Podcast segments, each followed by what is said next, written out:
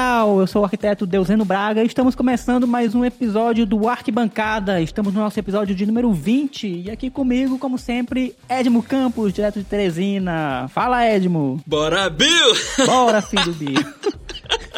Ô povo besta. Bora, pessoal. Como é que tá, Deus Lendo? Tá tudo bem, meu querido. Sei que você andou por Fortaleza. Pois é, né, cara? Andei e entrei em contato com essa história de Bill aí. Filho do Bill, bora Bill, mãe do Bill, irmã do Bill. É Bill pra todo lado. Eita, brasileiro. Eita, cearense. Verdade. Ai, ai, tá comédia esse povo. E aí, meu filho, como é que tá a Teresina? Tá aí, cara. Sossegada nesse calor, nesse mormaço. Mormaço sossegado, é o pior tipo de mormaço É. que tem. É isso aí. Vamos sobrevivendo, né? Sobrevivendo, vamos ver se a gente sobrevive aí a semana do fim do mundo, 7 de setembro, morte da Rainha Elizabeth II. Pois é, né, cara? O que, que eu posso dizer sobre esse assunto? Qual deles? A morte da independência, a morte do bicentenário. A morte do bicentenário, ou a morte da centenária, quase. Pois é. E aí, finalmente, o príncipe Charles vai sair do estágio, né? Eita, esse estágio aí foi demorado, viu? Foi o estágio mais longo da história. Tem uns que parecem, né? uns, uns estágios de arquitetura que parecem, né? Tão longos quanto. Mas sai. É isso aí, né? Deus salve a rainha e vida longa ao rei. Isso. Esperamos que seja algo bom pra todo mundo. Pelo menos pra ele vai ser ótimo, né? Não sei, não.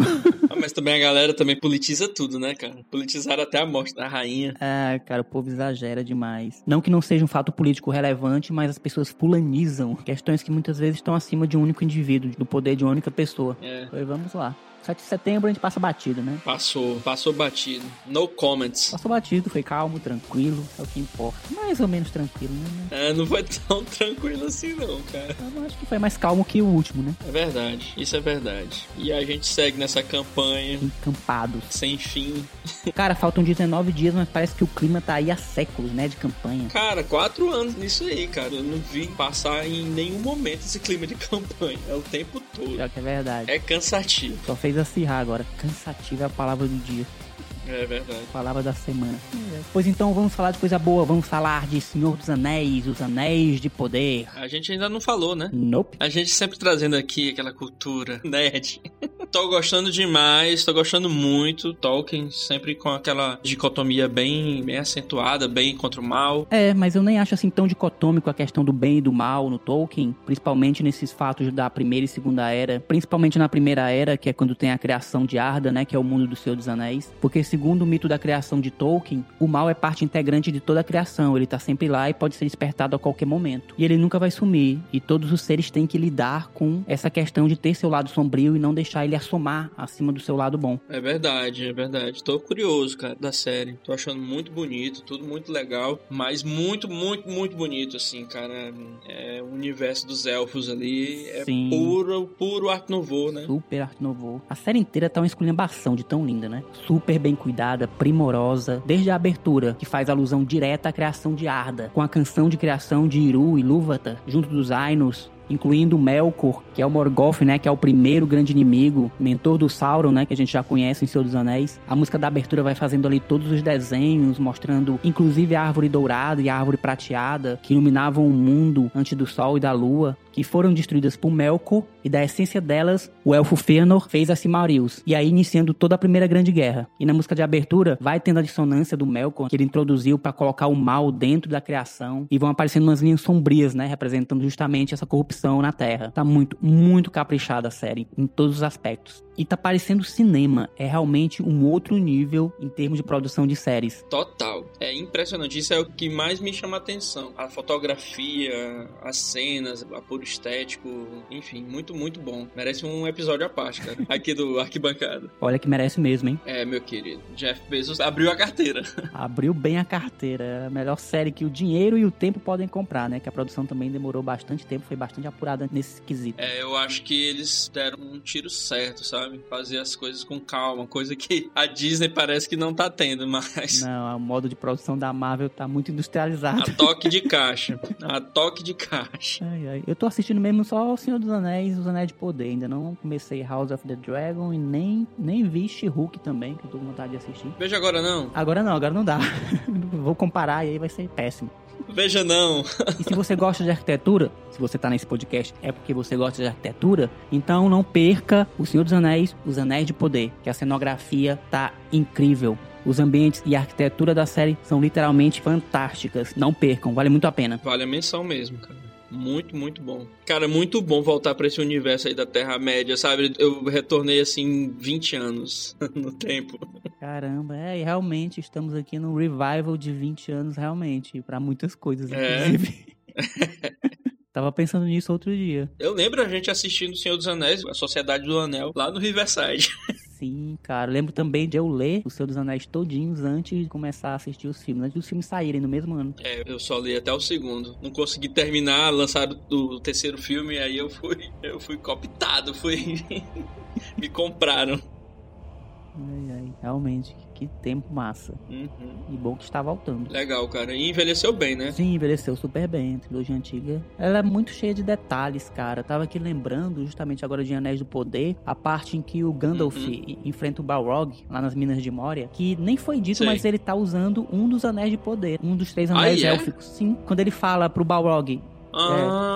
You shall not pass! E ele diz que é o guardião da chama de Anor. Ele tá usando o Narya, que é o anel do fogo, que foi dado a ele por Sirda, para que o ajudasse a não perecer durante as lutas contra os exércitos de Sauron. Quando tu for assistir os filmes de novo, presta atenção que toda vez que o Gandalf aparece, todo mundo ganha um ânimo novo, uma nova força, um novo fogo. Esse é justamente o poder do anel do fogo dos elfos. Caramba! Tá aí. Tá, é super cheio de detalhes. Spoiler. É, spoiler de 20 anos.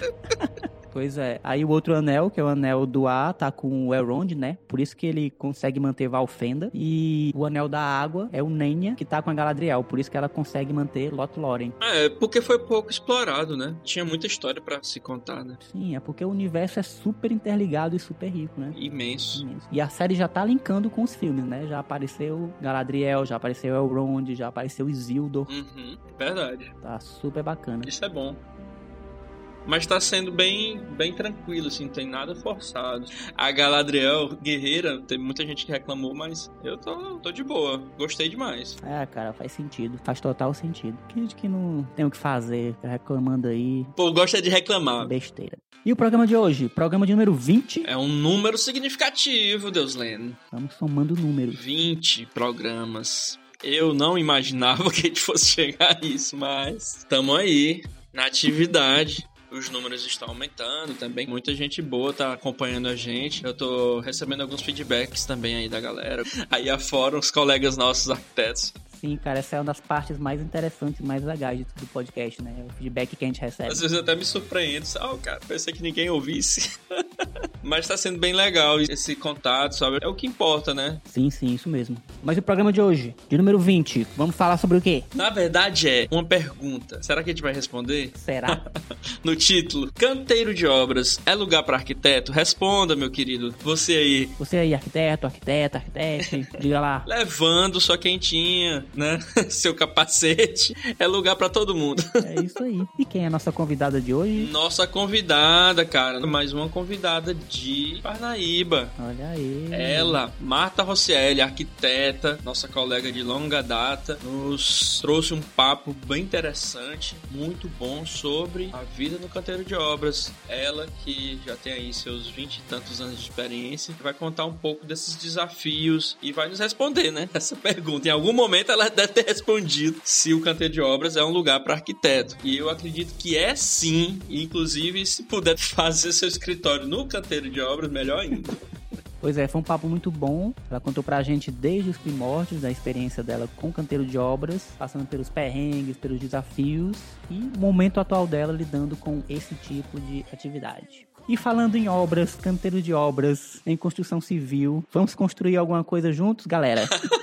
Ótimo gancho. Pessoal, você que quer ser parceiro do Arquibancada, você que tem uma loja de material de construção civil, você que tem uma construtora, você que tem um escritório e quer engajar sua marca juntamente com o marketing de conteúdo direcionado a um público qualificado, nós estamos com inscrições abertas. Inscrições abertas para construir parcerias, para parcerias. com Arquibancada. Tornar essas parcerias mais concretas, entre em contato com a gente. Nossos contatos estão aí na descrição. Estamos abertos. Temos planos para você que quer apoiar o nosso conteúdo levar nosso conteúdo muito mais longe. Dar continuidade aqui a esse projeto, a gente faz com todo carinho e com muito, muito trabalho. É, meu irmão, trabalho que não falta. Parece um canteiro de obras mesmo. Tá sempre em construção isso aqui.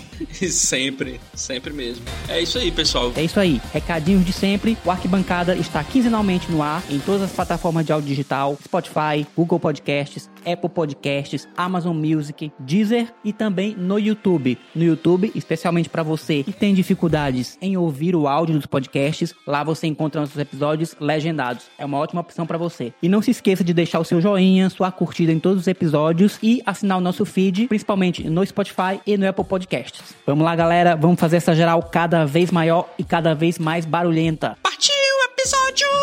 Uau. Bora, Bill! Bora, Bill! Ai, que do Bill.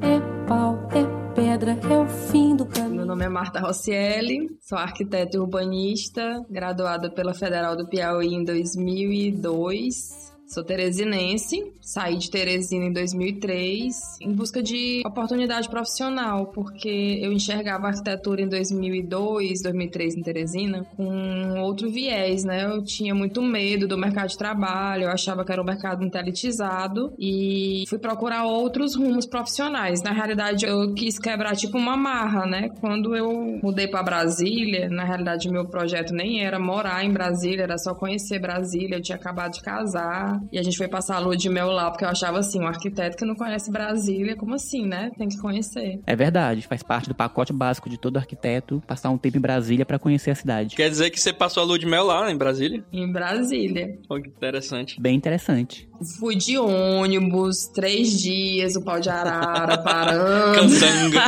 eu cheguei em Brasília, eu falei, eu vou ficar tuberculosa, eu nunca mais comi miojo na vida, porque tinha uma mãe com uma reca de menino que toda vez que o ônibus parava, essa mulher esquentava o miojo, entrava de novo e o ônibus ia aquele cheiro de miojo. Aí fui pra passar férias, mas eu fui pensando assim, né, se tiver alguma oportunidade na minha área, eu deixo Teresina e vou viver a arquitetura fora de Teresina. E realmente surgiu uma oportunidade no varejo. A Tokstok estava selecionando vendedor decorador na época e o pré-requisito era ser arquiteto. E eu passei 45 dias em seleção e fui contratada e não pensei duas vezes. Eu até digo que na época eu acho que eu não raciocinei, porque eu não conhecia a vida em Brasília, eu não conhecia o que, que era necessário, né? De aluguel, quanto é que eu ia gastar, qual era a minha necessidade financeira para ficar morando lá. Aí aceitei o salário, falei, não, é aqui que eu vou ficar. E morei lá 13 anos, trabalhei. Uma vida, né, É. filho? É, 13 anos é bastante tempo. Eu sou muito grata a Brasília, porque a profissional que eu me tornei, Uhum. e eu acredito que a gente sempre tá em construção, né? Sim, sem dúvida. Mas a Marta que chegou lá, recém-formada, um ano de formada, dentro daquele universo todo da Federal do Piauí, onde a gente parece que vivia numa bolha também, não entendia nada do que era a vida do arquiteto fora. Pois é, só uma curiosidade aqui. Eu entrei junto com a Marta, né, na arquitetura. Exatamente. Eu lembro demais de ti. Foi uma das primeiras pessoas com quem eu tive Contato. contato e fiz amizade lá eu na lembro arquitetura. o né? Edmo, ele, tudo que comunicação visual da nossa turma era tudo com o Edmo. Então, as camisetas de início de semestre, a gente já ficava esperando a arte que o Edmo ia fazer. Sempre fazendo alguma coisa que não era diretamente arquitetura, né? É, mas que no fim. em volta, né? em volta. Uma curiosidade que eu tinha aqui em relação às inspirações, porque naquela época, hoje em dia, pelo menos relativamente bem, a sociedade reconhece nossa profissão, ou seja, conhece um pouco do que o arquiteto já faz, mas antigamente era muito pior. Às vezes eu fico muito curioso, principalmente nós da primeira geração ou da segunda geração aqui de arquitetos aqui do Piauí, o que fez com que a Marta entrasse no curso de arquitetura e desenrolasse toda essa história de vida bonita. Essa é a pergunta que já faz parte da tradição daqui do programa. É. Todo mundo tem que passar por ela. Já faz parte, porque inclusive ensina muito a gente e ensina muito nossa audiência também. Eu, assim, o meu pai, ele sempre sonhou fazer arquitetura, né? Então, Uhum. lá em casa tinha um quartinho de escritório com uma prancheta que era dele. E eu sempre convivi com escalímetro. Eu sabia que escalímetro não era régua, que não era pra estar riscando escalímetro, antes de eu entrar na Essa é faculdade. E o papai começou fazendo engenharia civil, não se identificou, porque o sonho dele era ter arquitetura. E a arquitetura já veio ter muito tarde, né? Assim, o papai Sim, formou em sim. arquitetura com 62 anos, porque ele sonhava. Então, assim, eu já tinha essa vivência. Eu vivia muito aquilo ali, gostava muito de desenhar, então tinha aquela história, né? Gosto de desenhar, vai fazer arquitetura. É um senso comum, né? Quase que automático. É, O pessoal falava isso, né? Na minha época também. Exato, mas Gosta eu de desenhar, vai ser confesso que- arquiteto. É, eu confesso que quando eu entrei no curso de arquitetura, eu não tinha a menor ideia do que viria após aquilo. Uhum. Eu sabia que era uma profissão difícil, pouco reconhecida. Hoje mesmo eu tava falando lá no escritório, ainda existe uma sombra muito grande entre os atores, né, que atuam na construção civil, até onde é papel do arquiteto, o que já não é mais é do engenheiro. Enfim, isso no século XXI, né? Imagine nós que somos do século passado, então era mais complicado ainda. Mas eu fui com a expectativa, né? De já que eu tinha essa aptidão e eu fiz, na na época eu estudava no diocesano, eu fiz o teste vocacional e deu. Ou você vai pra moda ou você vai pra arquitetura. Era alguma área relacionada às artes. O meu teste deu pra medicina, tu imagina aí. Mentira! Eita, meu Deus Eita loucura céu. esse médico. Misericórdia, você é psiquiatra. Você tem total cara de psiquiatra, né? Ai, ai, se é que psiquiatra tem cara, né? Então, fui pra arquitetura por conta disso, né? Porque tinha aptidão pra desenho. O teste vocacional me direcionou pra isso, Uhum. mas faria arquitetura novamente. Mas hoje eu enxergo a arquitetura totalmente diferente de como eu acessei a arquitetura em 1996. Totalmente diferente. Totalmente diferente. E como o mercado também mudou. Falando aqui em mercado aqui, eu queria até saber assim de ti, se tu tem uma ideia em relação às diferenças de mercado, por exemplo, lá em Brasília, né, onde você passou aí seus 13 anos como profissional lá, e aqui o Piauí, agora com teu retorno aqui para, no caso agora para Parnaíba. Tu sabes me dizer assim em relação ao que tu sentiu ou se teve muitas mudanças mesmo de mercado em relação à própria economia mesmo, não é só o aspecto mesmo da cidade, da aceitação. É, eu achei libertador ter, de fato, consolidado assim, né? De ter. Porque eu não posso dizer que eu não iniciei minha carreira em Teresina. Eu trabalhei também no varejo, numa loja de móveis, durante oito meses, oito ou onze meses. Você chegou a trabalhar aqui? Trabalhei na Lilia, Ah, trabalhei sim. com a dona Bizé.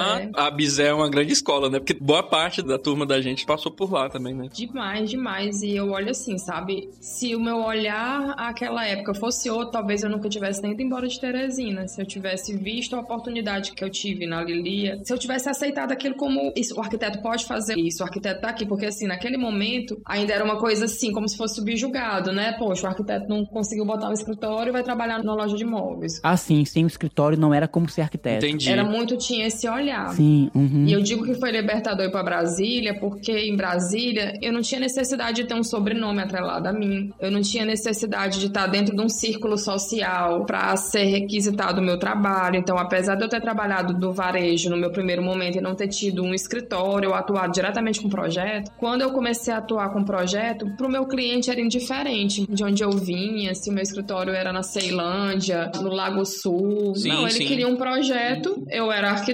então, ok, não me interessa o, o seu. Era uma relação mais profissional, digamos assim, né? Se a gente for olhar por esse Exatamente. ponto, né? Isso, e eu tive muito medo quando foi pra gente voltar, porque assim, eu sou concursada, né? Inclusive, esse ano é meu ano limite pra decidir se eu retorno ou se eu peço exoneração do meu cargo que eu tenho em Brasília. Ah, você ainda, ainda tem vínculo, né? Tem, o meu vínculo é sem remuneração porque eu pedi uma licença para assuntos particulares. Sim. Aí eu já renovei essa licença e eles me notificaram que esse ano eu tenho que ou eu volto ou eu abro mão.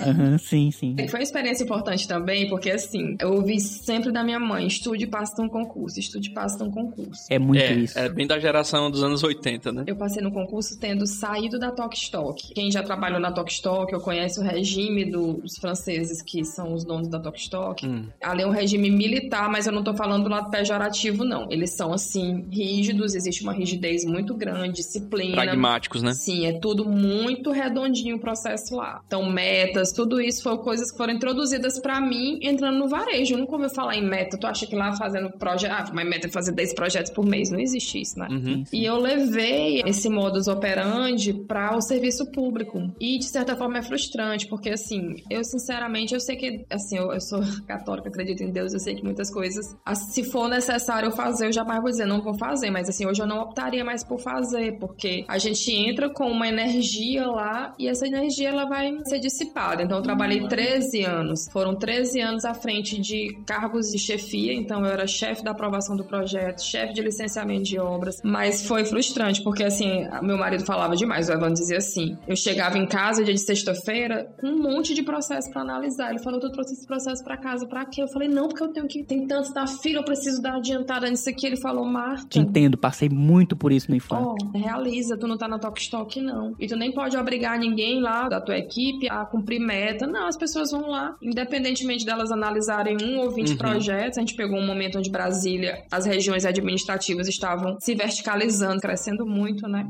Aham. Então, no meu setor, por exemplo, a gente tinha 200 processos mês para analisar, para uma equipe que era eu, mais um arquiteto e um estagiário. E a Caramba. pressão dos construtores, porque a, a cidade estava crescendo. Poucas pessoas mesmo, né? Poucos profissionais para uma demanda gigantesca, né, da cidade naquele momento. É, e eu acho que até hoje essa realidade é a mesma lá, sabe? Aí. É, tem uma colega minha lá da Codab, Sandra Marinho, né? Ela disse que a equipe dela foi cortada pela metade. Sim, oh, meu Deus do céu. é horrível. E aí isso me fez, quando vim pra cá, que eu vim com medo, né? Eu não acreditava, pra Parnaíba, né? Eu tô em Parnaíba desde 2016. Eu não acreditava que eu pudesse trabalhar com arquitetura. Eu falei demais isso em sala de aula. Porque você sempre esteve nesse meio, né? Do serviço público. Exatamente. E eu tinha na minha cabeça que o mercado de Parnaíba era semelhante ao de Teresina, que eu ainda vejo o mercado de Teresina como uma caricatura do arquiteto. É verdade. É muito isso mesmo, viu? Que você falou. É muito caricato. Muito fulanizado, inclusive. Exatamente. Essa é a palavra correta. Muito fulanizado. Então é isso. Aí eu disse assim, gente, eu vou pra Parnaíba, ou lá volto pra aquele dilema. Você é quem? Você é filho de quem? Você é da família. O seu guerra é do fulano de tal? Ah, eu falto morrer. Eu digo, não, meu guerra é meu mesmo. Ah, o seu Ferreira do fulano da ciclana? Eu digo, não, o Ferreira é do meu marido, inclusive, nem meu é. Então eu fiquei naquele. Eu falei, não, vou trabalhar com arquitetura, né? Ô, Marta, quando foi que tu teve esse start de voltar pro Piauí? Foi por conta dessa sobrecarga do serviço público? Me explica direitinho. Na realidade, quando eu optei para ir para Brasília, o Evandro abriu mão do trabalho dele e me acompanhou em Brasília. Só que ele nunca se adaptou, ele detestava Brasília, detestava o trânsito. Eu sempre, quando eu passei no concurso, meu trabalho era atravessando a rua, então eu não pegava trânsito em Brasília. E ele não, ele foi castigado, ele estava tão assim, Edmo, estressado, que ele contava quantas vezes ele passava a marcha do carro no percurso casa-trabalho. Caraca! Ele falou, hoje eu passei 370 vezes, eu mexi no câmbio 370 vezes. Aí eu falei, não, Meu Deus. viemos passar umas férias aqui em 2015, aí a família dele mora aqui e disse, não, vem, aqui tá crescendo, né, que ele é contador, Uhum. você vai ter mais oportunidade, você tá muito novo, daqui a pouco enlouquece. Aí a gente veio. Só que, é como eu tô falando, quando foi pra ir, ele abriu mão. E quando foi pra vir, eu falei, não, ele já cedeu por mim, vou ceder também por ele. E eu tava grávida na época. Ah, entendi. Então teve essa parceria aí também, né? Exatamente. Muito bom. Na ida e na volta. Na ida e na volta, nós estamos, ó, zerado aqui. E lembrando que tem filhotas no meio do processo, né? Não é só casal, não. né? Tem, é, a Juju na época tava com 9 anos e eu tinha descoberto a minha gravidez da Malu. Quando eu cheguei aqui, eu tava com 4 meses de grávida, né? Eu tava Nossa senhora. bem novinha a gravidez. Aí eu aproveitei, tirei uma licença maternidade, tirei licença prêmio, então assim, eu fiquei toda regular com o meu trabalho lá. Aí eu cheguei, eu falei, não, vou já que eu tô recebendo meu salário lá, vou ver o que é que eu faço. Eu cheguei a pegar o telefone da Olívio J. Fonseca, eu falei, eu vou aprender a fazer bolo, porque bolo é uma coisa que todo mundo Aham. precisa, né? Um aniversário, um bolinho final Vem que vai ter bolo, vem que vai ter bolo. É, vou trabalhar de boleira, porque de arquiteta não vai ter chance. Mas coincidiu de ter tido uma seleção da Uninassal para professor. Uhum. E o Evandro disse assim: já tinha acabado a seleção, eu não consegui completar porque eu tava no percurso, eu vim de carro, né? Uhum. Aí o Evandro, mas não custa nada, vá lá, leve seu currículo na seleção do semestre que vem, você pode, né, tentar uma vaga lá. No dia que eu fui, eu praticamente fui contratada, porque não tinham fechado o quadro de professores. Olha aí. Aí a professora, que era a coordenadora, falou: Não, você pode começar hoje. Eu disse: Hoje? Mas eu não preparei nenhuma aula. Ela: Não, eu vi aqui que você trabalhou com legislação, a matéria é legislação. Eu digo: Minha nossa. Tava urgente mesmo lá, né? Isso é que é estar no lugar certo na hora certa, né? Não é. E eu com a barriga, eu disse: Jamais vou me contratar. Eu grávida, né? Buchinha ali. Não, Elaine, você traz seus documentos levo setor pessoal. Aí comecei na Nassau. E a Nassau foi o meu primeiro networking, assim, porque lá, ah, professora, a senhora faz projeto, meu pai tá precisando do projeto, sei de quê? E eu sempre assim, ai, medo, né? Não sei se eu vou pegar. E desse network de alunos, eu tive meu primeiro escritório oficial um ano depois que eu comecei a dar aula na Nassau. Uhum. Eu fui convidada pela minha coordenadora à época, que era arquiteta também. Ela tinha muita vontade de ter um escritório para fazer projetos. Ela formou em Fortaleza, atuou em escritórios grandes lá e queria fazer a carreira dela de arquiteta aqui. Aí eu sempre relutante, que eu falei assim, mulher, eu não quero mexer com projeto não. Vamos até fazer a sociedade, mas eu pensei em oferecer cursos, que eu falei assim, aqui a galera tá fazendo arquitetura, não tem um curso de CAD, não tem um curso, de, esses cursos complementares, né? Aí nessa época a gente até, que era eu, a Larissa, e a gente ainda meteu a Tiara no meio. Bora, Tiara, bora, Tiara, Tiara, não. Agora não. Então, no final das contas, a tua experiência em fazer arquitetura em Parnaíba se mostrou bastante positiva, né? É, nesses seis anos que eu tô aqui, eu acho que Parnaíba amadureceu muito em relação a entender a importância do profissional de arquitetura. A consciência, né? É. O primeiro projeto que eu fiz aqui, o cara perguntou assim, mas aí quanto é que você cobra pra assinar, né? Eu disse, não, eu não assino, eu elaboro um projeto. Não, mas aí você não tem que pagar uma pessoa pra assinar depois? Eu, não, meu, a minha assinatura ela vale também. Tem sempre essa dúvida, né? Tinha essa cultura. Hoje ninguém me procura pra assinar um projeto. Ninguém me procura pra assinar. As pessoas que me procuram, me procuram porque elas querem um projeto. Eu sei que existe ainda uma pequena parcela que ainda não entende, né? Mas a grande maioria ela já reconhece a importância do arquiteto. Eu sei que também foi um trabalho de formiguinha. A Nassau ter vindo pra cá, trazido o curso foi importante. Sim, isso é muito importante, né? É, faz diferença. É, uma cidade universitária, né, com essa consciência. Porque a presença de uma escola de curso superior ajuda a mudar a mentalidade das pessoas. Exatamente. Parece que vai por, eu não sei muito de biologia não, mas aquele negócio que quando fica perto assim, si- Simbiose, não, né? é? Osmose. Osmose, osmose. biologia só tirava nota baixa, tá aí porque eu escolhi arquitetura. Uma prata brilhando, É a luz da manhã, é o tijolo chegando. é a lenha, entrar aqui no nosso tema, que é pra gente falar sobre canteiro de obras, e queria saber de ti, em relação a você falando aí sobre o ensino, eu queria saber de ti, teus primeiros contatos com a execução de obra. Você acredita aí que o que a gente aprendeu lá atrás, na, na nossa federal, foi o suficiente pra tua experiência aí como arquiteta que anda nesses canteiros de obra? Quase que é uma pergunta meio que retórica, né? Mas eu preciso fazer isso pra gente entrar nesse tema e já de cara aproveitando aí o gancho aí do ensino, né? Já que você é professora, né? Não mesmo, não categórico, não com caixa alta mesmo. Porque eu acho que, ainda mais no nosso currículo da nossa época, né? Ele estava muito voltado realmente para o arquiteto isolado nas paredes de um escritório. E o mundo ideal é o mundo do papel. Tudo do papel funciona.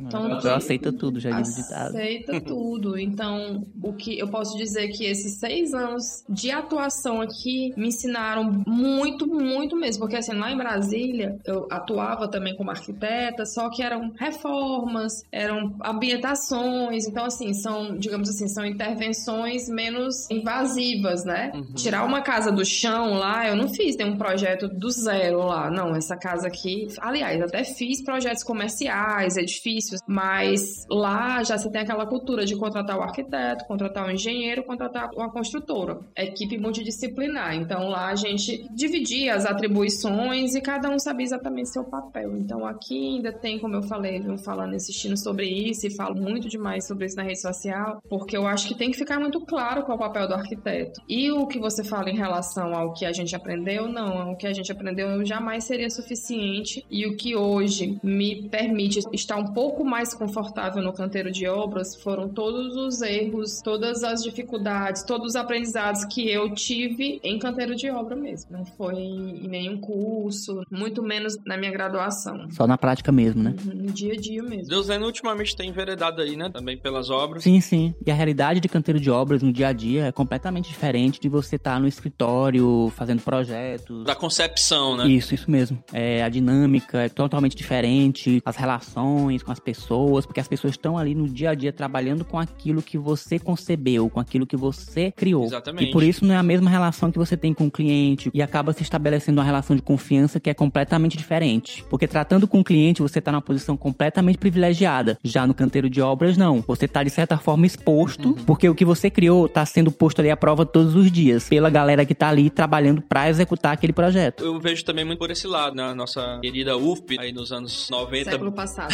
século passado, realmente, século passado. Era, o foco era muito na concepção, né? Isso aí, de certa forma, é um forte também, foi um forte pra gente, porque é uma base boa, né? A meu ver, tivemos aí ótimos professores nesse sentido de concepção, mas a prática realmente pecava demais, não sei como é hoje, né? Mas teve esse lado técnico, assim, mais projetual fortalecido, porém a prática, praticamente, é, Praticamente na prática. sendo bem né? redundante, foi zero. Eu considero, né, hoje já com nossos 20 e tantos anos aí de formado, que a obra é um laboratório a céu aberto, onde você tá o tempo todo aprendendo sobre arquitetura. Eu demorei um pouco a engatar nas vistorias, nos projetos que eu tive, por falta exatamente dessa experiência, eu tinha receio de estar num canteiro de obras e ser confrontado com os ensinamentos da prática, né, que eu não tive. Mas aí, depois de uns 5 anos de formado, foi quando eu comecei realmente, de fato, a ter um pouco mais de segurança e andar nos canteiros de obra e vi que ali, sim, era onde era o lugar de validar meus pensamentos durante a concepção. Eu considero, assim, é um movimento, assim, que se retroalimenta. Se você não vê sua concepção saindo do papel, a forma que ela vai ser concebida, os problemas que geram durante esse processo né, de transformação, que é uma obra, você não consegue melhorar também o seu projetual, seu processo criativo, né, na, na prancheta.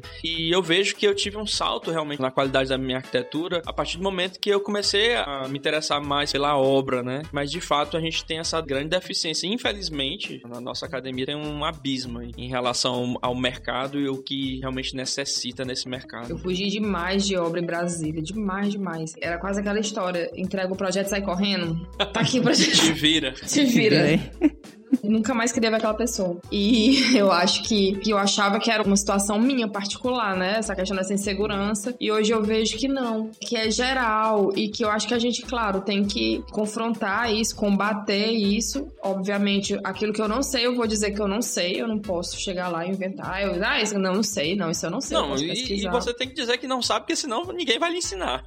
Exatamente. E o, É que eu, e o que eu sei, que a gente, talvez vocês ainda vão entrar nessa pauta aí, porque pra mim, pra uma mulher arquiteta, o Hum. canteiro de obras, ele é um território tenso. É exatamente, cara. tenso. E Hostil, né? Eu não sei se vocês iam comentar sobre isso. Vamos sim. Porque é ainda um ambiente predominantemente masculino e machista. Pra gente compreender melhor como é que é a vida de uma arquiteta nesse ambiente. Brasília, por exemplo, as grandes construtoras, existe um percentual ainda é, desequilibrado de homens nas obras versus mulheres. Eu falando da mulher no canteiro mesmo, daquela mulher que tá Sim. assentando o piso, aquela que tá lá rejuntando. Isso em 2016 já era natural lá. Aqui eu não encontro uma mulher no canteiro de Uma obras. pedreira, né? Não tem. Sou até engraçado você falar o nome pedreira. É, parece assim, não. Soa de maneira não comum, né? Até porque a palavra já existe para designar a jazida de onde é extraída a pedra. Sim, um pedaço de pedra. Imagina que seja uma pedreira mesmo, é de extração de pedra. Quando eu comecei a frequentar as obras, e também não foi um movimento, eu não fui pioneira nisso no sentido de, ah, eu inventei isso, né? Eu me inspiro em muitas arquitetas fora daqui. Mato Grosso realmente tem umas arquitetas que têm esse trabalho, que saem das paredes do escritório, até porque, como você mesmo falou, a gente, quando faz um projeto, o interesse da gente não é só o projeto, a gente não quer que ele termine. Eu sempre digo lá no escritório, ó, eu tô te entregando aqui o caderno de projetos executivos, mas o meu trabalho não terminou aqui. Isso. Na realidade, aqui seria o pontapé inicial e o aí. ah, mas quando termina, eu falo, não, termina quando você concluir a sua edificação. É, isso é interessante, Marta. Eu sempre gosto de reforçar isso com o pessoal que trabalha aqui comigo, que a gente tem que entender. O projeto é um produto meio que está destinado a virar uma obra. Então, enquanto não sai do papel, ele vai ficar incompleto. A arquitetura vai ser incompleta. Porque enquanto a gente se apegar apenas a esse produto meio, que é o projeto, a gente vai ser taxado só de desenhista de casinha. Sim. O que vale é o papel. E na verdade a gente não vende papel. A gente vende uma obra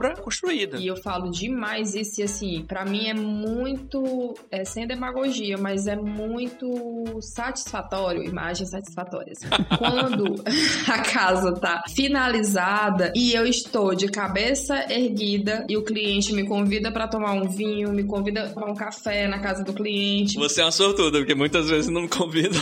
É, mas é porque eu também sou pidona. Ah, eu sou cara de pau. Eu digo logo, e o café? E o Eu churrasco? também sou, mas acho que eu não tô fazendo a abordagem correta, não. É, então, Como ser pidão com uma boa abordagem.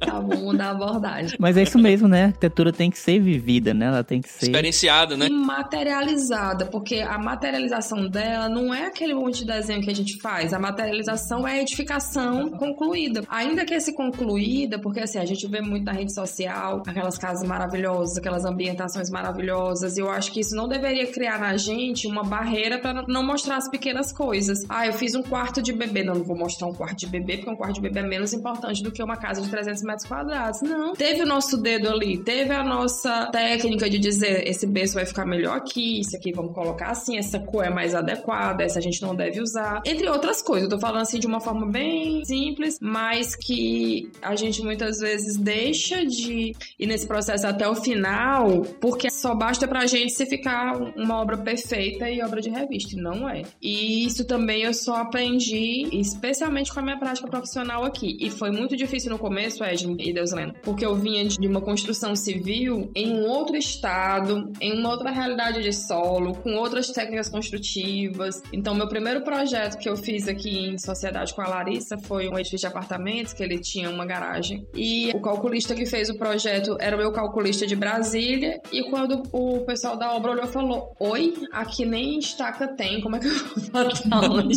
Então, impressionante, o canteiro de obras começou bem tenso nesse sentido aí. Se eu disser que não é tenso hoje, eu minto, porque também eu, tô engatinhando ainda, né? São seis anos dentro de um mercado que também tá crescendo junto com os arquitetos. A gente ainda tem muita resistência da mão de obra, que eu vejo até a construção civil como algo que tem que estar sempre antenado. A construção civil, uma técnica que era usada lá nos primórdios, hoje em dia, ela, dependendo do conceito, não deveria ser preservada, porque, enfim, não é sustentável ou vai É, dependendo do caso. então, assim, às vezes eu vejo muita resistência da mão de obra em acatar, né, as inovações tecnológicas que a construção civil. Ah, isso aí é a realidade realmente brasileira, né? E é importante você ter opções para ter diversidade de repertório, né? Como profissional. Exatamente, eu digo que às vezes a gente nem consegue ter um repertório muito ousado. Eu falo isso pro meu cliente na hora que ele senta no escritório. Eu digo assim: olha, às vezes você vai esperar de mim uma coisa totalmente inventar, né? Uma coisa que não existe, mas eu não posso inventar só isso no papel. Eu não posso modelar no SketchUp e achar que isso aqui vai ser possível de realizar. Sim. Se lá na ponta o eletricista que vai fazer, enfim, aquilo, o marceneiro, o construtor, É. não vai conhecer aquilo que eu tô fazendo e eu não, eu não tenho como pôr a mão na massa fazer. Então, às vezes, eu acho que a gente termina indo pra uma linha muito conservadora na hora de propor os projetos, porque a gente tem que conhecer É. a mão de obra que vai executar. Então, Sim, é todo um sistema a se levar em consideração. É porque assim, a gente tem que observar que essa é uma indústria, a indústria da construção civil, e ela é uma das últimas indústrias ainda não é totalmente, digamos assim, informatizada ou então padronizada. Principalmente aqui no Brasil, ela é uma indústria muito pulverizada, então existem diversas formas de abordagens para você levantar uma parede, o fulaninho sabe de um jeito, o outro sabe de outro, entendeu? Então não existe uma padronização. A gente até comentou aqui com um outro podcast aqui com a Marília, né, falando sobre bioarquitetura, como é difícil você conseguir outras formas estabelecer com o cliente um novo tipo de arquitetura, apesar de que a bioarquitetura, digamos assim, é a arquitetura que vem lá dos primórdios, Mas que também usufrui de tecnologias atuais. é verdade, mas você vê como é difícil. É uma indústria muito tradicional, né? Sim. Então, qualquer inovação nesse sentido, aqui no Brasil eu vejo muito isso. Essa aceitação de novas tecnologias é muito complicado e a gente precisa como indústria que, como toda indústria, temos aí nossos desperdícios, nossas influências no meio ambiente. Muito desperdício, inclusive. É, a gente precisa otimizar nossos processos, a gente precisa avançar tecnologicamente. E aí, nesse ponto que eu vejo o abismo que existe entre nossa profissão, o que a gente estuda, o que a gente se capacita, com o que é feito, né? A gente vê aí a dificuldade que é a implementação do BIM em todo o Brasil, né? Porque existe esse grande abismo tecnológico entre o produzir, né? O conceber e o realizar, né? Que ainda é muito artesanal. Mas eu também me deparo muito com essas situações e não é a todo momento que a gente tem um cliente que abraça esse tipo de pensamento, né? Que vai além do que a gente tem no dia a dia, né, Marco? Sim, e uma coisa que ainda me incomoda demais. Hoje eu passei por uma situação que todo mundo tem voz, mas o arquiteto, ele,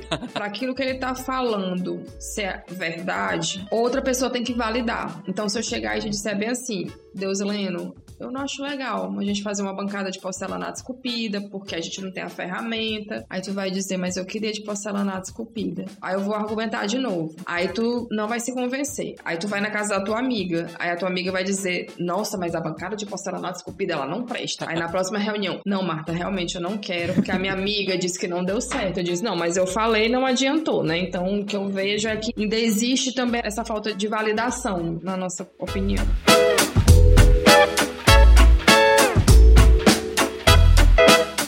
Imagino que uma mulher no canteiro, né? Posso dizer assim, é, o tempo todo testado no seu conhecimento em relação. Ela tem que ser super, super foda para o pessoal do canteiro de obras respeitá-la, né? Pelo menos chegar no mesmo nível de um, digamos, um cara mediano. Pra conseguir pelo menos o respeito básico que qualquer outro profissional tenha, de maneira quase que automática. Isso, pronto, pronto, pronto. Você tirou a palavra da minha boca. O respeito, entendeu? É um esforço constante cansa. É inimaginável o esforço que a mulher faz, né, nesse sentido. Né? Edmo, e tu me conhece assim, tu me conhece da faculdade, sabe que é a minha personalidade. Então eu não sou aquela pessoa que vai pro embate, né? Eu não sou aquela pessoa arrogante que chega com o nariz empinado. Eu normalmente sou da conciliação. A mata é mansinha. Pois é. Mas essa minha mansitude, não sei nem se o termo é esse, ela de alguma forma, ela não é legal para mim no canteiro de obras. Eu é normalmente verdade. não peito, não sou arrogante, não falo de uma forma que eu acho que é desnecessária área, mas algumas vezes eu entro no carro e falo, pô, eu devia ter falado assim. Eu tive uma situação, tu não vai acreditar. O eletricista me chamou na obra, aí ele começou a ver se o que eu tinha botado, eu sabia como é que aquele ia ser feito. Fez um teste contigo. E o pior foi a plateia, porque ele me chamou e todo mundo ficou assim, tipo, tava eu e ele conversando aqui todo e todo mundo Puta. parou e ficou esperando. Que constrangedor, Totalmente. cara. Isso é um assédio, né, velho? Assédio moral. Eu queria ter gravado nesse dia. Aí ele dizia assim: a senhora pôs bem aqui uma fita de LED. E como é que eu vou instalar essa fita de LED lá? Eu... Te vira, negão. Te vira. A senhora botou um rasgo aqui nessa parede, como é que esse rasgo vai ser executado? Eu falei, esse tijolo vai ser cortado, vai ter uma cava, o LED vai ficar aqui. Hum, vamos dizer assim, ah, parece que ela sabe. Então, isso aí não é uma situação pontual, não. É diariamente. Sabe o que me incomoda mais ainda? Se fosse eu ter o meu nível de conhecimento ou a minha intelectualidade questionada, natural. O cliente mesmo instruído, ele te coloca assim numa posição de será? Se ela realmente sabe? Ah, ela é arquiteta, ela vai saber da cor da almofada do sofá, da cor da parede, mas será se ela tá sabendo mesmo que esse balanço é possível? É chegar num canteiro de obra o que me incomoda. Eu levei uma das minhas colaboradoras uma vez pra gente ir numa obra, eu falei assim, agora tu olha, desce do carro, olha em volta e tu vai ver que as obras todas pararam. Na hora que a gente desceu do carro, eu posso estar de burca, eu posso estar vestida de terno, tu tá entendendo? Sim, cara, que cultura, né? Eu posso estar vestida do que for. Quando a gente olhou ao redor, todos os pedreiras, tudo. A peãozada parou. Parecia que era um desfile. Eu falei, como é que pode uma coisa dessa? Eu fico injuriada quando acontece isso. Eu fico indignada, porque ali é horrível e eu não tô exagerando. Ela um dia falou, professor. Isso afasta, né? É horrível. É um total absurdo. É descredibiliza mais ainda a gente. Sim, imagino. Esse tipo de coisa que acontece, que vai muito também do nosso machismo aí enraizado na nossa cultura. É, totalmente. Isso afasta, digamos assim, a oportunidade da arquiteta participar desse laboratório, desse grande laboratório de aprendizado que é a obra, né? Eu acredito que muitas vezes acaba que as arquitetas, como a gente vê pelos dados aqui do CAL em relação à atuação, boa parte delas está realmente de fato dentro dos escritórios e quando tem visitas em obras, é, são visitas pontuais em arquitetura de interiores e perdem esse leque de oportunidades que a gente tem em relação às execuções, né? Eu estava aqui fazendo uma pesquisa, aqui das 270 atividades atividades que o arquiteto pode exercer dentro aí da nossa resolução 21 do CAL, 62 se referem à execução, desde projetos de arquitetura convencionais até urbanismo, paisagismo. Então são 62 formas de executar que a gente está deixando aí na mesa, como dizem, né? E a arquiteta, diante de fatos como esse, acaba ficando, digamos assim, sei lá, tolhida Intimidada, relação... né? É, a gente percebe claramente que é um meio muito hostil para as mulheres trabalharem. Sim, aí tu imagina, como a gente tava falando, eu tenho 20 20 anos, eu já passei por várias situações e ainda assim me incomoda, mas não me intimida. Mas tu já pensou uma pessoa insegura que acabou de sair da faculdade, que vai fazer uma visita à obra, que já passa por esse olhar de um chegou a musa, né, da obra. E depois que fica Bater salto é, na obra. bater salto na obra. E depois chega o outro e vem questionando se o que você sabe, você sabe mesmo o que você tá fazendo. A pessoa começa a murchar. É, não tem como. Né? Teve uma situação uma vez também que a minha cliente queria muito um pé direito duplo e o pé direito lá ficou com nove pouco no ponto mais alto, que era um telhado inclinado e o forro acompanhava a inclinação do telhado. Aí eu subi pra ver as coisas lá no pavimento superior e o eletricista eu não conhecia. Ele chegou pra mim e falou assim: A senhora é arquiteta? Eu falei: Sou. Aí ele olhou pra mim, olhou pro teto e falou assim: No projeto tem umas lâmpadas ali, né? Disse: Tem. E como é que eu vou fazer pra botar? Aí eu disse assim, tá vendo os andaimes ali? Você vai subir no andaime, aí você vai passar o fio por baixo do forro, na posição que eu indiquei, aí você vai instalar a luminária. Aí ele disse assim, assim a senhora me complica, né? Eu digo assim, me complica você. Se você me der uma solução pra iluminar essa sala, pé direito duplo, 9 metros e 80, sem ter uma lâmpada lá em cima, você não precisa subir, não. Eu só lembrei do Jaiminho do Chaves. É que eu quero evitar a fadiga. yeah.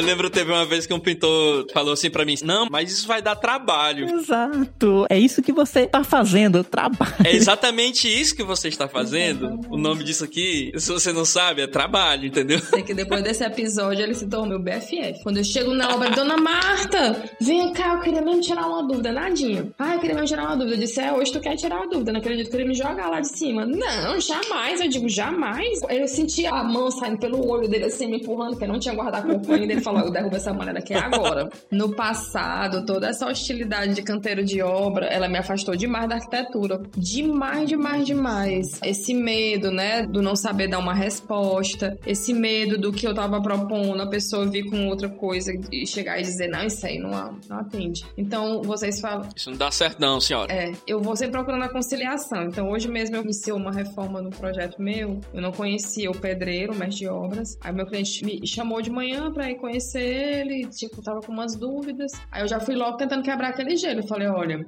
Reforma é um negócio que tem muito, né? Às vezes a gente planeja uma coisa, na hora que você vai escutar que não tem um projeto anterior, eu não sei que surpresa a gente pode ter. Então, se de repente você tiver alguma dúvida ou algo que você acha que tem um caminho melhor pra fazer, me chame, que a gente dialoga. Eu não vou chegar nada impondo aqui. Então, assim, eu tento usar essa estratégia primeiro para né? desarmar, porque eu não tô ali numa posição superior a ninguém, pelo contrário, eu tô prestando um, um serviço, né, para um cliente, eu tava trabalhando e ele que tá executando também tá prestando o serviço dele. E eu sempre entendo como uma engrenagem. Então, se eu venho e vou, sei lá, falar do trabalho dele, questionar, a não ser que seja algo realmente que a gente precise pontuar, né? Mas ah, gratuitamente, é, sem ter uma razão, eu não entendo que isso traga benefício pra ninguém, não. Então eu vou tentando adotar essa postura, mas eu não sei até quando que ela é válida, né? Talvez se eu tivesse uma outra postura mais imbativa, eu não tivesse tanto desgaste. Eu acredito que o diálogo é sempre o melhor caminho, né? É o caminho ideal.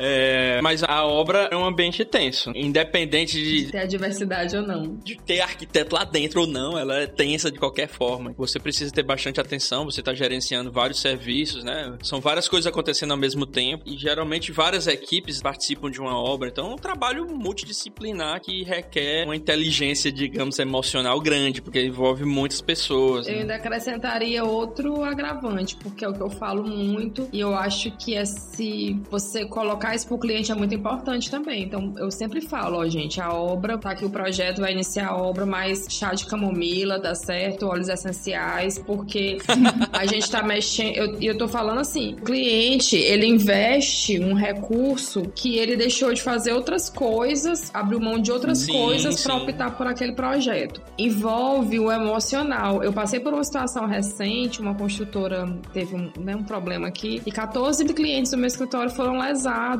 alguns com a obra suspensa, alguns chegaram a abandonar a obra, falaram, Marta, eu não tenho condição, meu dinheiro acabou, eu não tenho de onde tirar mais recurso, a obra vai ter que ficar aqui. Esqueleto lá com a alvenaria que subiu, as vigas preparadas para concretar, para receber a laje, o cliente não tem mais recurso. Isso foi durante a pandemia ou reflexos pós-pandemia? Não, bom, assim, eu acho que a pandemia foi um agravante, porque as obras, algumas foram fechadas no início da pandemia, algumas anteriores à pandemia, a gente sabe que a, a pandemia, ela mudou totalmente o cenário da construção civil. Desequilibrou, né? Desequilibrou. Desequilibrou. Uma... Olha, gente, eu tava falando. É, a pandemia e seus impactos econômicos acabaram tirando toda e qualquer previsibilidade que existia no mercado. Total. E por mais que a engenharia, eu entenda a engenharia como uma ciência exata, eu acho que ainda existe muito amadorismo na construção civil. Qualquer um pode chegar e abrir uma construtora sem ter know-how nenhum para fazer aquilo, né? Então, eu acho que isso ainda tornou o mercado ainda muito mais inseguro. Então, eu tive que lidar, eu fiz o meu papel, eu entreguei o projeto, meu escritório cumpriu o papel dele, das obras, visitando, fazendo meu papel. Só que eu tive que desempenhar um outro papel que a gente também não foi instruído, né? A gente não tem know-how. Eu não sou psicóloga, eu não sei lidar com as frustrações, eu não sei lidar com as perdas que o cliente tem e eu tive que lidar com isso e eu literalmente adoeci. Tô surda do ouvido esquerdo. O cliente gritou no teu ouvido, não. Antes fosse,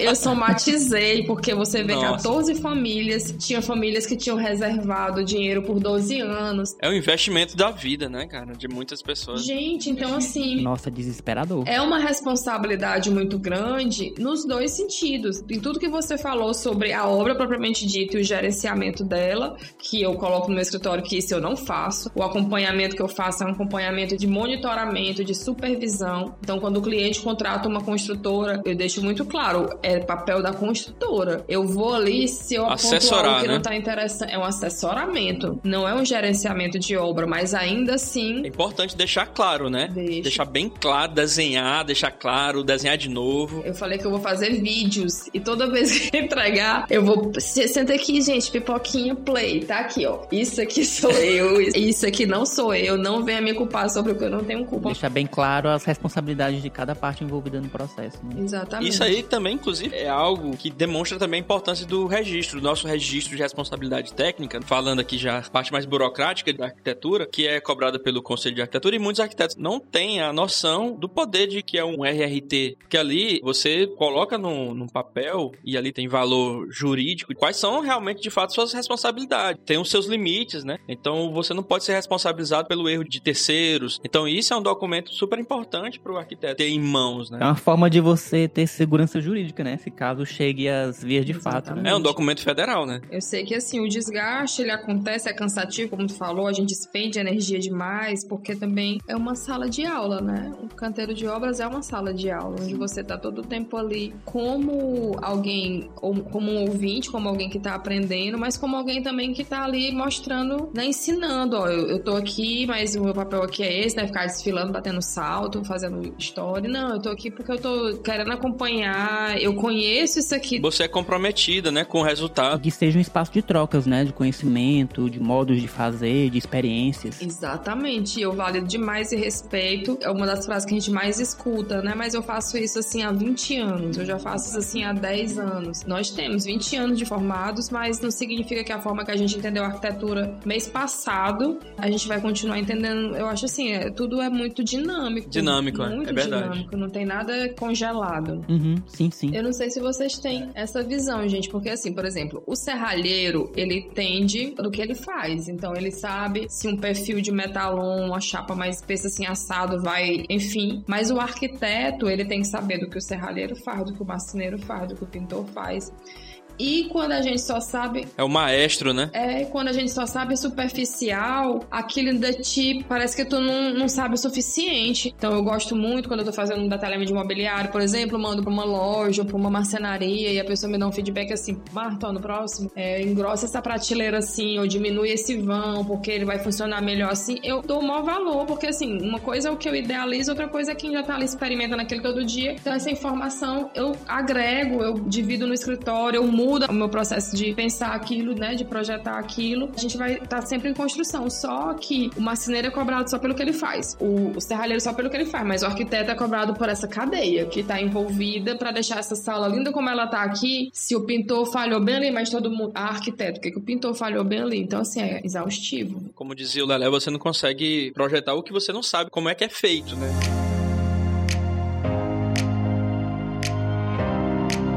Sei que você é uma pessoa de multitalentos, né? Multifuncional, polivalente. E sei que você aí já andou perambulando aí pelo mercado editorial de revistas. Oh, saudade, ó. A revista Arquitetos, né? Você que era editora-chefe. Sim. Me explica, explica pra gente, explica pros nossos ouvintes aí como foi essa experiência da revista Arquitetos, quais foram os principais aprendizados e desafios aí no ramo editorial. E como é que surgiu essa ideia? Como é que surgiu essa vontade? É verdade, né? Foi uma ideia de um grupo, né? Eu tava em sociedade ainda com a Larissa na época. Aí um dia a gente conversando lá no escritório, eu, a Larissa, o João Carlos, que é um professor de história, que foi professor de história da arquitetura lá na Nassau. Uhum. A gente na época tinha contratado uma pessoa para cuidar da parte administrativa do escritório. A gente tava numa conversa meio que informal. Eu ia, ia a Teresina resolver um, uma situação de algum cliente e a gente começou a falar: pois é, a gente tem um mercado aqui tão pulverizado, os arquitetos são muito desunidos, a gente tá perdendo o mercado. O termo incorreto era esse, mas existia muito ainda essa história do fulano que é assina, do outro que é cadista, fazendo projeto. E eu sempre. Precarizado, né? Sim. E eu sempre achei que o fato da gente não se organizar e não se mostrar enfraquecia ainda mais a nossa atuação. Aí. Profissionalizar mesmo, de fato, né? Exatamente. Aí na conversa surgiu o assunto: por que a gente não, né, não faz uma publicação dos arquitetos de Parnaíba? Aí a gente começou a levar a sério isso. O João deu o nome da revista Arquitetos, foi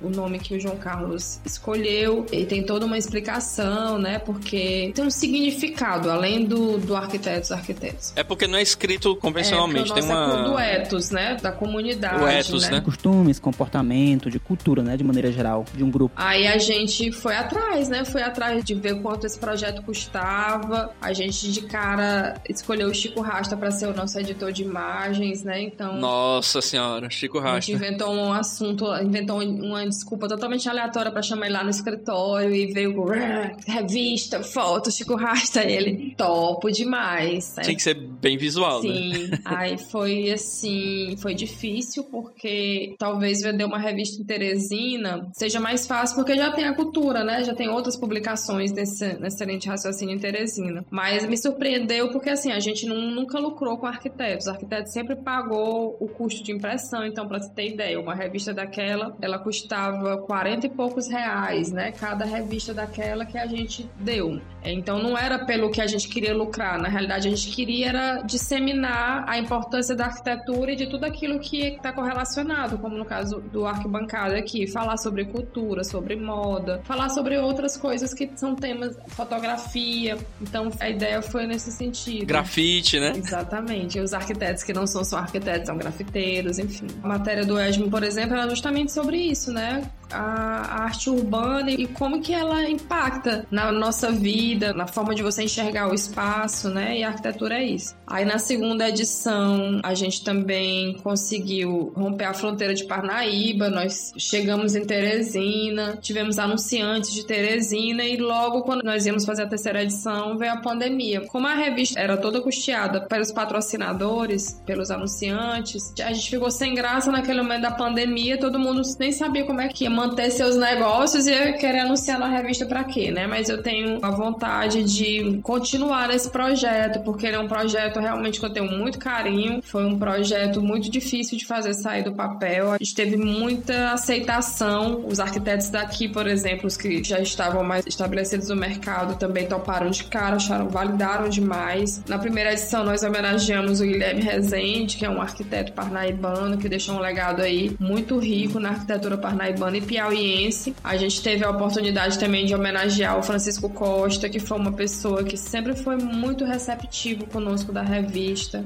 Foi uma perda muito grande. Quando eu soube da notícia, eu tava voltando de São Paulo. Eu, olha, eu chorei no avião que eu dormi, porque ele era muito assim humilde pela grandiosidade do profissional que ele era. O Costa era um profissional que tinha um currículo acadêmico que deu muito know-how para ele, desbravou as barreiras do Piauí e ele era quem teve a oportunidade de conhecê-lo sabe o quanto que ele era humilde, humilde, tímido. Ele era mesmo. Verdade, eu tive, graças a Deus, tive a oportunidade Nossa, de foi conhecê-lo. uma perda horrível. Sim, foi mesmo. Não abandonei o projeto da Arquitetos, não. Boa parte do editorial, os textos, quem escrevia era eu mesma, né? Então, exceto numa matéria com uma entrevista como a do Edmo, ou uma outra um material que o Gelson e a, E a Esther? e a Esté fizeram, que eles mesmos redigiram, mas boa parte dos textos das matérias eu escrevia. Então, é um trabalho que consome também, né? Apesar de ser muito gratificante, consome, eu ainda não consegui me dedicar a ele novamente. Você está de parabéns, porque realmente eu imagino o quanto que questionaram você em relação ao meio digital, né? Em comparação com a revista, com a mídia impressa. É mais ou menos o que acontece aqui comigo com Deus Lendo. Por que, que vocês não fazem em vídeo, YouTube? Porque aí são outros 500. Calma, meu povo. Calma, geral. Galera, não é porque a gente não queira. É o dia a dia do arquiteto é meio complicado. Você trabalhar com vídeo, né? Com podcast em, em vídeo demanda um- uma energia muito maior, equipamentos mais O tempo de preparação é maior, o investimento em equipamento é maior, é tudo maior. Mas isso acontecer depende de vocês também, dessa comunidade aí aumentar e ganhar mais proporção. Vamos E lá. aí foi uma das coisas que a gente conversou muito no início, né, Deus Lendo? Sim, bastante. A gente conversou assim, olha, e esse podcast era pra sair antes da pandemia, né? É, era um ano, alguns meses antes da pandemia, a projeção de começar. Como sempre, nossos projetos demoram.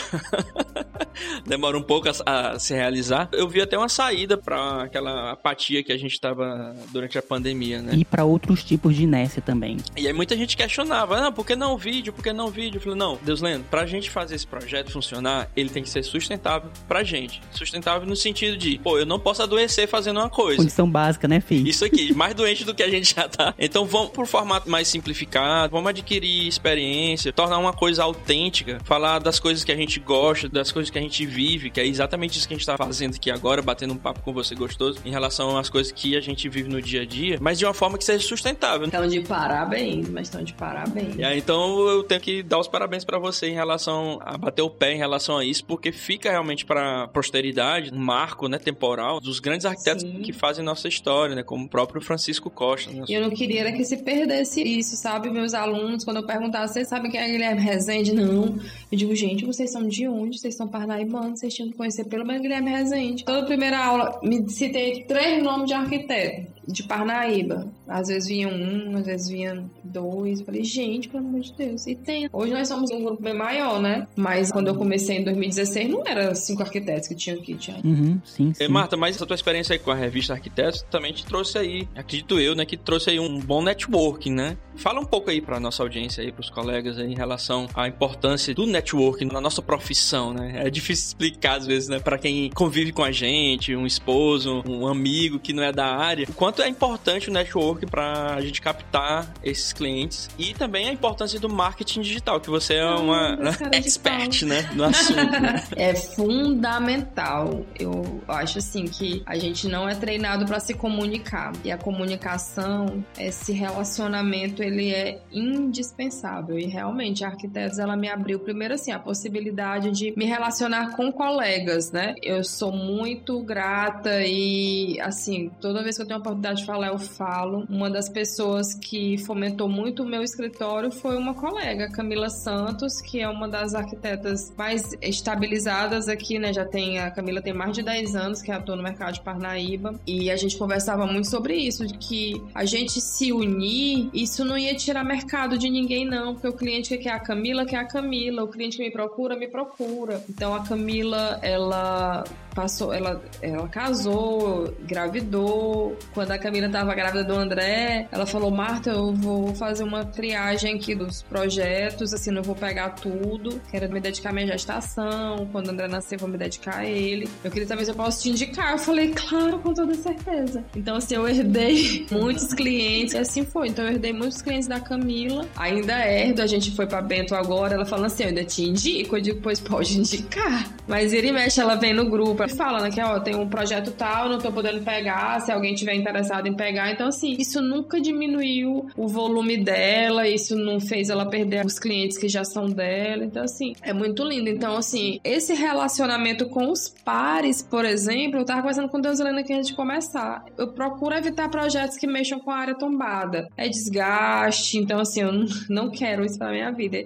E o Deus Helena, por exemplo, tem muito know-how. Então, por que eu vou deixar de indicar o Deus Helena? Ou, por exemplo, se o cliente me procura e fala, não, não faço, mas o meu colega Deus Helena faz, tá aqui o contato dele, entra em contato. Então, assim, esse network, é importante, inclusive, entre nós pares. Nem todo mundo se identifica em determinado nicho de projeto. esse projeto eu não faço, mas fulano de tal faz. Vira e mexe, o pessoal entra no meu Instagram. Ah, eu quero, sei lá, vou abrir uma loja da Tinha e você faz um levantamento. Infelizmente, meu pessoal não faz levantamento. Gente, alguém pode fazer um levantamento? Ah, fulano de tal faz. Tá aqui, fulano de tal faz. Então, esse networking entre pares no meu caso, né? E também com a minha rede de relacionamentos profissionais, tipo fornecedores, pessoal da iluminação, a construtora, isso foi muito, muito bom. Foi muito importante. É importante. E o network também no sentido da gente verbalizar o que a gente quer. Eu sei que a gente amadurece, a vida faz a gente crescer e a gente muda. Eu era muito tímida, não sei se o Edmo lembra, mas eu era muito envergonhada. E hoje não. Eu acho que a gente tem que dar a cara a tapa mesmo mesmo. Ninguém é perfeito, a gente vai errar, vai falhar.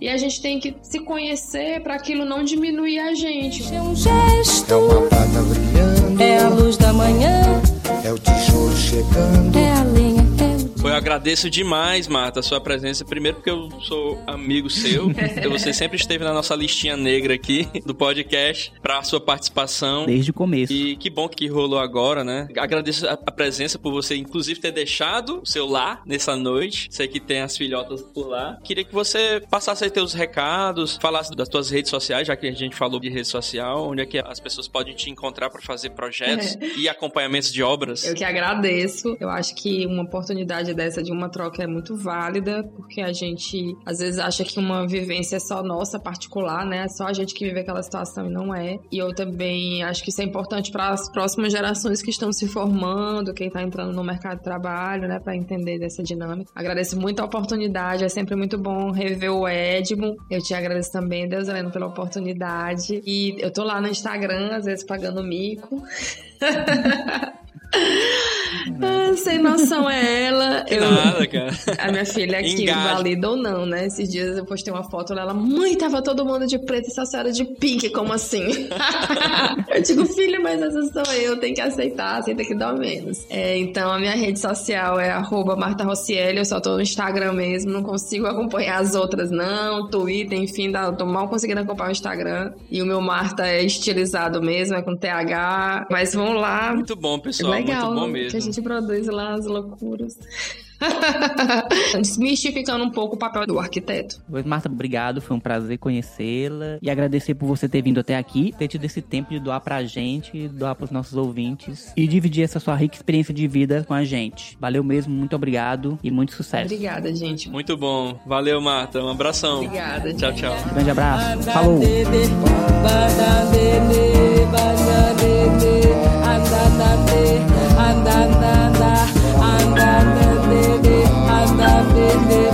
da da da da da